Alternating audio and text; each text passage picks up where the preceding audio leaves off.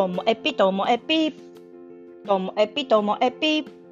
面白から真面目までサクッと聞ける独り言ラジオともえぴこんにちは。皆さんお元気でしょうか、まあ、今日はですねこう久々にこう人との話し合いについてね感じたことなんですけども皆さんあの話し合い会議議論って好きですか？いやなんかね私こういうちょっとマニアックな性格とかちょっとあのリズムで話す性格っていうか、まあ、性質なのが、まあ、職場とか身近な人にはバレているのでめちゃめちゃねよく昔から議論をふっかけられるんですよ。これについてどう思う？みたいな感じの。でその議論はもうふっかけられたらもうこう話していくんですけどもついついね私やっぱりこう自分の意思とか考えっていうのが割とあるので、まあ、ストレートに言うんですよね。で、相手は、なんかそれが楽しいからなんでしょうね。いつも議論をふっかけてくる人いるんですよ。だから議論好きな人っているんだなっていうのが私の印象なんですけど、でもね、それはやっぱりね、その友達みたいに、お互い知ってるから成り立つなって感じる時もあるんです。だって議論中っていうのはもう本気で、なんか、あの、キノコ、タケノコ論争とかじゃないですけども、もう本気なんですよ、自分の考えについては。で、相手のその考えの中で、いやそこ違うんじゃないっていうのは本気で言いますからね。で、それってやっぱ前提になってるのは、相手のこと、相手の人間的な部分は好きですよっていう前提じゃないとこの議論って成り立たないなっていうのをすごく感じるので、まあ、熱い議論はできる限り仲が良い人としたいななんてね思っています。まあ、さらにね、まあなんか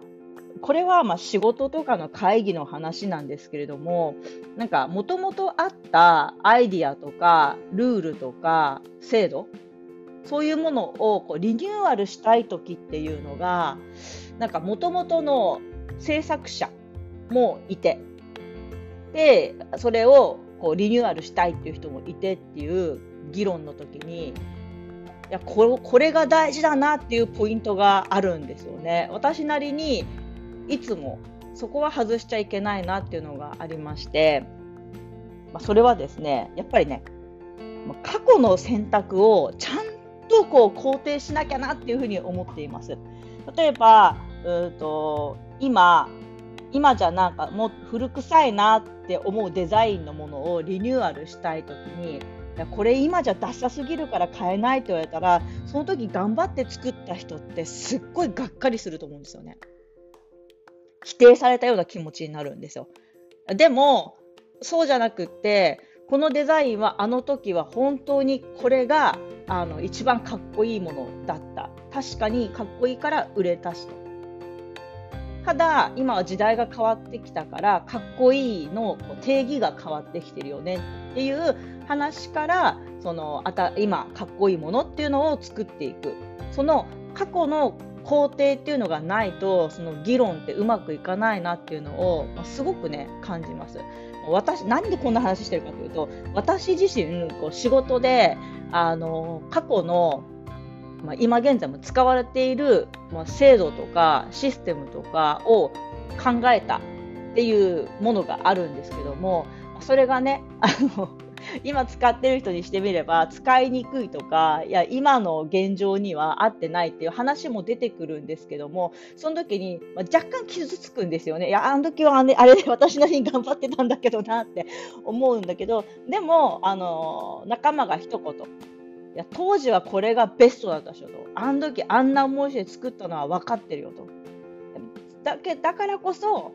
今に合わせて変えていこうって言われた時にやっぱりねそうか頑張ろうみたいな気持ちになるんですよね。なのであの自分が逆の立場でねこれをもっと良くしたいなって思ってる時にはなんかそういううんと自分相手のこう今までについてをしっかりこう肯定する過去の検証っていうのもすごく大事だなっていうふうに感じました。でなんでこんな話ばっかりしてるかというとそう最近ねいろんな話し合い事が多いんですよいろんな場で。仕事の本業のね NPO の話もしますけどもそれ以外のお手伝いしている仕事もの話だったり、まあ、仲間内の話でもね、話し合いの中で、やっぱり信頼できる人と話すっていうことと、お互いのこれまでのプロセスもしっかりね、認めて検証していくっていう、この2つかななんて思ってます。なんか真面目な話だった。でもこうやってやっぱりね、あの話、話しながら自分の中でも頭すっきりしました。今日も最後までお聴きいただきましてありがとうございました。さようなら。